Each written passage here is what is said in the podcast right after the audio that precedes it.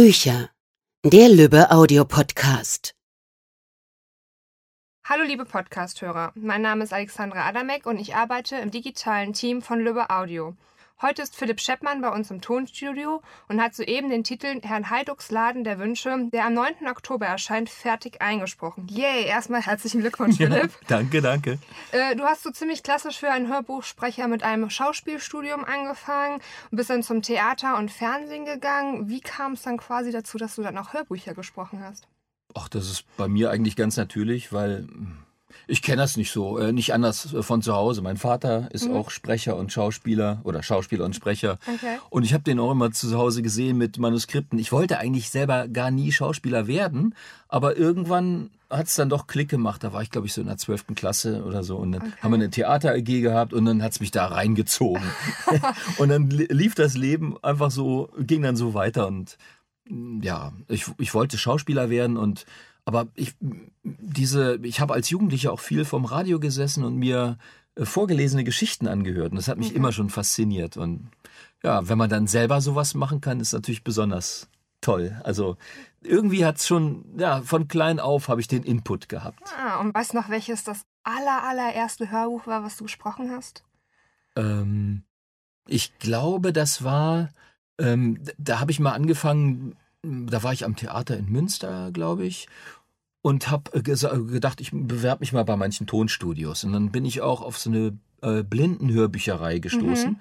Die gibt's ja in verschiedenen Städten. Ich hatte die in Marburg ausfindig gemacht und habe mich hab da mal so mich gemeldet. Und äh, dann hat der Mann da gesagt, ja, dann kommen Sie mal vorbei und äh, sind Schauspieler und dann äh, nehmen wir mal was mit Ihnen auf. Und dann hat er mir vorher so ein kleines Büchlein geschickt und das habe ich dann da aufgenommen. Mhm. Und ich glaube, nach dem zweiten oder dritten Mal, wo ich da hingefahren bin, habe ich gesagt, oh, ist immer ganz schön weit, nach Marburg zu fahren. Und dann hat er gesagt, ja, das haben wir auch mit anderen Sprechern so. Die kriegen dann von uns so ein Tonbandgerät. Mhm. Äh, und dann machen sie sich am besten so ein paar Eierkartons an die Wand, damit das nicht so hallig ist wie im Badezimmer. Sehr stark. Äh, und dann nehmen sie das einfach zu Hause auf. Und dann hat er mir ein Mikrofon mitgegeben und das Tonbandgerät. Mhm. Und dann habe ich auch selber immer auf die Aufnahmetaste gedrückt und wenn ich mich versprochen habe, musste ich zurückgehen und gucken, wo ich wieder einsteigen konnte. Also ich habe gleichzeitig auch das Schneiden sozusagen mitgelernt. Ja, und als ich das erste Hörbuch fertig eingesprochen hatte, habe ich das auf Kassette überspielt, um mir das mal einfach mal anzuhören. Aber es war auch wieder so ein kleiner Titel und habe dann gehört und gehört und gedacht, nee. Oh nein. So ein Müll. Das kann man den Leuten nicht irgendwie ähm, nicht vorlegen. Okay. Und habe ich alles gelöscht und nochmal aufgenommen. Oh, voll die Arbeit. Ja, ich wollte ja auch, dass es gut wird. Ne? Natürlich. Also so, und man, man muss ja auch, das ist auch so eine komplexe Sache, so ein Hörbuch mhm. zu sprechen. Ja, und mir hat es echt überhaupt nicht gefallen. Das war irgendwie in so einem Duktus die ganze Zeit und so ein bisschen. Ich wollte es dann lebendiger mhm. machen. Und ich glaube, das habe ich dann noch einigermaßen hingekriegt. Ja, und mit dem Lauf der Zeit, im, äh, ja, mit dem Lauf der Jahre wird es dann halt hoffentlich auch ein bisschen besser. das ganz bestimmt. Aber was macht dir denn mehr Spaß? Also dieser technische Aspekt, ähm, sozusagen auch mal mit dem Schneiden oder wirklich das reine Hörbuch sprechen, dass du den, ja, den Figuren im Buch auch einfach so deine eigene Stimme geben kannst, vielleicht die auch so ein bisschen zum Leben erwecken kannst? Also ich glaube, das, das Sprechen und das zum Leben erwecken, mhm. das ist das, was mich so befeuert auch innerlich. Obwohl das auch äh, von der, äh, von der Vorstellungskraft und von der Konzentration her auch anstrengender ist. Ne? Also es ist schon eine harte Arbeit. Also ich krieg dann so ein Manuskript. Äh, hier in dem Fall sind es sechs CDs gewesen, mhm. fast 300 Seiten. Und dann äh, lese ich das erstmal einmal durch und gucke, dann muss man erstmal ordnen äh, und erstmal versuchen zu begreifen, ne, was das für ein Kosmos ist, den man sich da, äh, in dem man sich da so rein äh, arbeitet. So. Und dann äh, gehe ich immer nochmal durch und schreibe mir die Namen daneben von den Leuten, die gerade sprechen, damit ich halt auch äh, immer die, die jeweilige Stimme dann gleich mhm. so abrufen kann. Ne?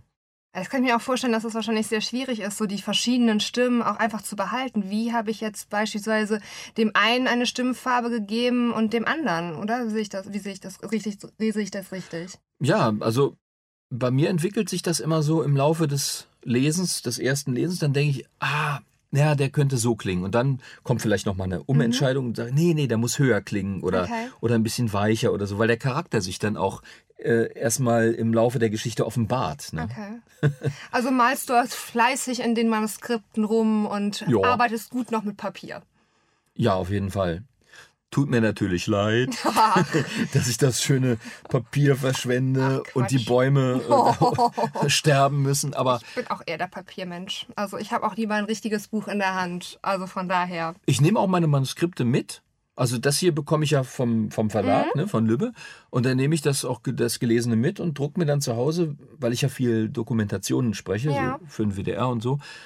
Dann packe ich das auf einen großen Stapel und packe das da rein und druck mir dann meine Doku-Texte darauf wieder aus, auf der Rückseite. Ja, gut, in Ordnung. Ja. Das ist dann ja sehr umweltbewusst. Also habe ich nicht ganz so ein schlechtes Gewissen. ähm, hast du denn ein Buch, was du unbedingt irgendwann mal gerne einle also einsprechen möchtest oder was du vertonen möchtest, was so deinem Kopf noch rumschwirrt? In deinen Lieblingsbüchern quasi? Das habe ich im Grunde schon eingesprochen oder vertont. gut. Welches wäre das dann? Das war die Bibel. Okay. Und zwar ja, die ganze Bibel. Und ähm, das habe ich damals mit einem Freund zusammen äh, gemacht. Wir haben uns da sozusagen bei der Deutschen Bibelgesellschaft auch äh, beworben. Äh, Mhm. Und die haben dann gesagt, ja, wir hatten gerade selber die Idee, die Bibel aufzunehmen. Ach, cool. Und äh, ja, die, die große Hörbibel heißt das. Mhm. Das ist halt ein Riesending geworden mit 100 Leuten, glaube ich, die da Wow. mitgemacht haben. Weil wir wollten halt, es gibt ja so ein paar Aufnahmen schon, wo halt ein Mensch die ganze Bibel durchliest. Mhm. Und das, finde ich, wird dem, diesem Werk nicht gerecht. Okay. Und wir wollten halt das auch lebendig machen eben. Mhm. Ne? Und dann haben wir die ganzen äh, wörtlichen Reden immer von Schauspielern sprechen lassen. Wow, also auch ein riesengroßes Projekt quasi. Ja. Mit ganz vielen Leuten. Das hat ein paar Jahre auch gedauert. wow. Wie ist es denn? Liest du überhaupt noch privat? Hörst du Hörbücher? Weil du bekommst ja massig an Unterlagen zugeschickt. Du hast ja schon gesagt, du arbeitest auch äh, als Sprecher für Dokumentation. Da ist natürlich auch viel Text dabei. Ja, Du ja. bekommst die Manuskripte. Liest du denn überhaupt noch? Du meinst so für mich? Ja, so für dich. Nee, eigentlich nicht. Meine Frau, die sitzt immer auf dem Sofa neben mir Okay, und hat gut. dann äh, irgendwie ein nettes Büchlein in der Hand, so ähm, diese Venedig-Krimis äh, Ja. von der Donna Leon, die Ja. findet sie immer ganz gut. Aber ich komme gar nicht mehr dazu. Ja, okay, du hast wahrscheinlich genug andere Sachen, die du auch so oder so lesen musst. Ja. Das liegt, glaube ich, auch am Autofahren mit, fällt mir gerade ein. Okay. Weil früher bin ich viel, also nur mit der Bahn gefahren. Mhm. Und als dann unsere Kinder kamen, habe ich dann, äh, bin ich dann irgendwann auf Auto umgestiegen. Ja, und dann kannst du natürlich nicht mehr lesen am Äh, ist ein bisschen schwierig, ja. Ja, vielleicht ändert sich das ja mal, ne? Mit Wer dem weiß. autonomen Fahren und so. Wer weiß, vielleicht fahren auch irgendwann die Kinder. Und du setzt dich dann so ganz entspannt nach Ja, hinten. das habe ich schon bei meiner ältesten Tochter. Okay. Die hat mich neulich mal nach Hamburg gefahren. Das ist ja natürlich dann sehr gut. Ja, Dann könnte man ja theoretisch Absolut. sich ganz entspannt hinten auf die Rückbank setzen. ähm, ja, wir haben jetzt schon ganz viel über dich und deine Arbeit erfahren. Damit wir dich als Person auch ein bisschen näher kennenlernen, werde ich dir jetzt ein paar Fragen stellen, die du Mhm. bitte ganz spontan und so schnell wie möglich beantwortest. Einfach nur, um so eine spontane Reaktion von dir quasi zu bekommen. ich bin aber nicht so schnell. Werden wir einfach mal gucken. Okay. Ähm, an welchem Ort der Welt bist du denn am liebsten? Oh, jetzt fängt schon an. 21, 22. 22, 23, alles gut. Ja, ich, bin- ich bin eigentlich eher so ein bisschen so ein ängstlicher Typ und Mhm. ich fühle mich zu Hause immer ganz wohl und sicher. Gut. Aber wir waren äh, letztes Jahr auch in Sardinien, Schön. also in Italien. Also wenn ich zum Urlaub irgendwo Mhm. hinfahren will, im Moment total gern nach Italien. Also auch lieber Meer als Berge? Ja, obwohl am Anfang des Jahres waren wir auch nochmal in Italien. Das war in Cinque Terre, heißt das. Okay. Das, das ist nämlich beides. Also man kann also schöne Wanderungen machen über die Berge zu den Mhm. einzelnen Städten, die dann in so kleinen Vertiefungen, Tälern Mhm. liegen. Und man hat immer das Meer. Und man kann dann auch ja, von so einer Stadt dann irgendwie so mit dem Boot mal auf dem Meer rumfahren oder so. Hört sich sehr schön an. Und von oben runter gucken auf das Meer. Es ist grandios. Also, Kann ich mir gut vorstellen. Also der perfekte Urlaubsort quasi. ja, genau. Okay. Äh, ohne welchen Gegenstand kannst du nicht aus dem Haus gehen? Äh, ohne mein Portemonnaie oder ohne mein Handy. das Handy ist tatsächlich echt bei vielen der Fall, ne? Ja, weil man muss ja auch erreichbar sein. ne? Als Freiberufler. Natürlich. Ja, das stimmt natürlich. Was war denn dein Traumberuf als Kind? Pilot. Pilot, okay, dann ist äh, Schauspielerei ja ein bisschen weiter weg davon. Naja, das ist halt so, das war so der Familienzwang, ne, okay, ja, okay. Nee, aber ich wollte echt Pilot werden und dann habe ich aber, glaube ich, erfahren, dass man da nicht mal eine Blombe haben darf im Zahn irgendwo. Oh, Und ich wow. hatte schon mit, ja, ich glaube mit 14 meine erste Blombe und mit 18 dann schon noch ein paar mehr und dann habe ich gedacht, nee, komm, Ja, gut. muss ich das aufgeben. Oh. Aber ich bin dann immer weiter später noch mit ferngesteuerten Flugzeugen rumgeflogen. Ja, das hat äh, eine unserer Projektmanagerinnen auch gestern erzählt, Aha. dass du eine Drohne dabei hattest bei den Aufnahmen und hier fleißig durchs Tonstudio geflogen bist. Naja, also ein bisschen auf dem Flur. Ne? Okay, auf dem Flur. Aber da hast du ja auch ein bisschen äh, die Fliegerei da noch. Genau, genau. Okay. Äh, was ist denn dein Lieblingsessen? Mein Lieblingsessen? Im Moment Steak, gegrillt. Oh, das ist schon Hm. gut. Das ist schon gut. Ja, gut. Chaotisch oder ordentlich? Du ich jetzt, ja. bin äh, chaotisch. Okay. mein Arbeitszimmer darf keiner betreten. Ja, gut. Passiert mal, ne? Da liegt alles durcheinander. Äh, auf was bist du denn ganz besonders stolz? Mm, mm, auf meine Familie. Mhm.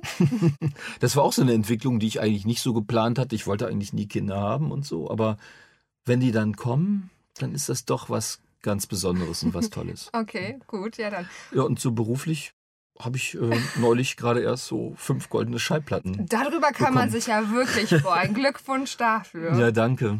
Danke. Das ist äh, echt toll. Was machst du denn so zum Erholen, wenn du mal nicht arbeitest? Äh, ja, im Moment ist es ja, wenn es mal nicht regnet, kann man sich ja schön in den Garten legen, in so einen Mhm. Liegestuhl und so. Ja. Oder ich sitze einfach manchmal da und träume. Okay. Also eher Träume auch als Re- Realist. Ja, auf jeden Fall. Okay. Das passt ja auch zum Beruf, ne? Absolut, das stimmt, ja. Und ich habe äh, vorletztes Jahr das Wakeboardfahren entdeckt. Okay. Das ist sozusagen für die Leute, die es nicht kennen, als wenn man so ein Snowboard hat und Mhm. damit äh, an so einem langen Kabel übers Wasser gezogen wird. Hört sich lustig an. Ja, das ist auch lustig. Man fällt zwar oft hin, am Anfang noch öfter, Das gehört ja am Anfang immer dazu. aber irgendwie weiß ich auch nicht. Das ist zwar so geführt alles, aber ich, dann fühle ich mich irgendwie frei. Dann flitzt man so übers Wasser und fühlt sich total klasse. Cool, hört sich auf alle Fälle sehr spaßig an. Absolut. Ja, dann vielen lieben Dank, dass du schon so viel erzählt hast. Kommen wir nochmal zurück zu dem heutigen Titel, Herrn Heiducks Laden der Wünsche. Mhm. Was gefällt dir denn besonders an dem Titel? Ich finde, das ist mir gleich von Anfang an aufgefallen. Das ist so ganz unaufgeregt erzählt. Da passiert nicht viel, vor allem nichts Dramatisches. Äh, aber es, äh, von, von der ersten Seite an ist da so eine Spannung dahinter. Also der, der äh, schafft es wirklich, eine Spannung zu machen, ohne irgendwie groß Kavum und Teterete und so. Und nur die einzelnen Figuren lebendig werden zu lassen. Okay, Und auch so ein bisschen geheimnisvoll, hält er dann immer noch was zurück und hinterher packt er dann doch wieder ein bisschen mehr aus. Mhm. Damit spielt er auch, glaube ich, sehr bewusst. Also ich glaube, Okay. das ist ihm schon bewusst, dass er das ganz gut kann. Sehr gut. Würdest du uns denn vielleicht eine kleine Stelle aus dem äh, Buch mal vorlesen? Nö. doch klar. Dazu sitze ich ja hier. Super. Zu dieser Zeit, also vor etwa einem Jahr, habe dann ohnehin ein ganz anderes Thema das Leben im Laden und in der ganzen Straße bestimmt, setzte Herr Heiduck neu an. Und damit komme er zu der eigentlichen Geschichte. Jemand hatte den Jackpot von 13 Millionen Euro geknackt und auch nach mehreren Wochen den Gewinn nicht abgeholt. Die Lottogesellschaft gab daraufhin, wie in solchen Fällen üblich, bekannt, in welcher Gegend der Gewinnerschein abgegeben worden war. Der potenzielle Multimillionär hatte, so viel war sicher, seinen Schein in Berlin gelöst, was die Kundschaft des Nadelöhrs ein wenig aus der sonst üblichen Ruhe brachte. Es war nicht der erste Jackpot, der auf seinen Gewinner warten musste, aber dieser bewegte die Menschen ganz besonders. Bestimmt auch, da die Zeitungen sich im Sommerloch auf das Thema stürzten. Immer wieder musste Herr Heiduck seine Position eines amüsierten Beobachters aufgeben und eingreifen, um seine Kunden davon abzuhalten, Dummheiten zu begehen.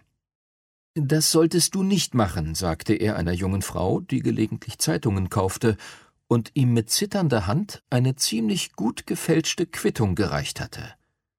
Er war nicht ganz sicher, hatte aber davon gehört, dass Fälschungen sofort an die Zentrale gemeldet wurden, wenn sie von der Maschine als solche erkannt wurden. Bitte, ich kann's echt gut gebrauchen, sagte sie. Sie kriegen auch was ab. Natürlich konnte er ihr aber genauso wenig helfen wie den anderen, die meinten, dass sie eigentlich die Gewinner sein müssten, weil die Aussicht auf so viel Geld, gepaart mit den hochsommerlichen Temperaturen, nicht gerade das Vernünftigste in den Menschen zum Vorschein brachte. Der Kaiser Wilhelm Backenbart tragende Erwin und sein schmaler Kumpel Karl, zwei unzertrennliche Stammkunden, die wenig bei ihm kauften, aber umso mehr Zeit im Nadelöhr verbrachten, wollten ihn davon überzeugen, selbst eine Quittung rückzudatieren. Einen Computerfachmann hatten sie dafür gleich mitgebracht. Das war etwa Mitte August, also sechs Wochen nach der Ziehung. Da blieben noch sieben Wochen bis zum Verfall des Gewinns Anfang Oktober. Da meldet sich doch keiner mehr, sagte Erwin. Und wo kein Kläger, da auch keine Klage. Richtig, sagte Karl. Absolut richtig, Erwin.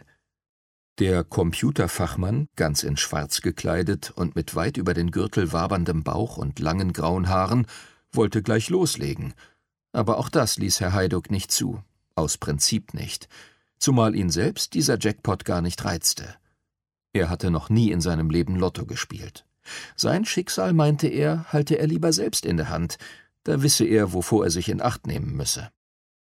Je näher das Ende der dreizehn Wochen rückte, nach denen der Gewinn verfallen würde, desto häufiger tauchten dann auch Journalisten auf. Sie jagten den Gewinner wie einen Verbrecher. Der Ehrgeiz hatte sie gepackt. Einmal meldete sich sogar ein Privatdetektiv, der flächendeckend ermittelte und wissen wollte, ob Herr Heiduck sich nicht an jemanden erinnere, der in dieser Woche gespielt habe und dann verschwunden sei. Dazu hatte Herr Heiduck nichts zu sagen. Darüber wollte er sich nicht einmal Gedanken machen. Denn langsam ging ihm die Aufregung auf die Nerven. Er sehnte sich nach seiner Ruhe und hoffte, dass sie den Gewinner endlich finden würden. Als er eines Montagmorgens, etwa fünf Wochen vor Verfall des Jackpots, einen von Hand geschriebenen Zettel gleich neben dem Rollladen seiner Ladentür fand. Lottoquittung gefunden. Bitte sich zu melden, nicht zwischen zwölf und fünfzehn Uhr und nicht nach neunzehn Uhr. Alma Bonfoy. Er wollte seinen Augen nicht trauen. Aber darunter standen sechs Zahlen und das Datum der Ziehung sowie eine Telefonnummer. Und plötzlich musste Herr Heiduck schmunzeln, denn er kannte nicht nur ihren Namen, sondern auch die Zahlen. Es waren genau die sechs Ziffern, die halb Berlin verrückt spielen ließen. Er hätte nicht gedacht, dass sich auch Alma vom Jackpot-Fieber anstecken lassen würde, wobei ihm ihre ironische Art damit umzugehen gefiel. Ja, so viel Sinn für Humor hätte er von seiner stummen Studentin nicht erwartet. Seltsam war nur, dass sie sonst keinen Wert darauf legte, mit wem auch immer zu reden, sondern ganz im Gegenteil, jede Form der Kommunikation mied. Jetzt würde ihr Telefon nicht mehr stillstehen, und das konnte sie doch nicht wollen.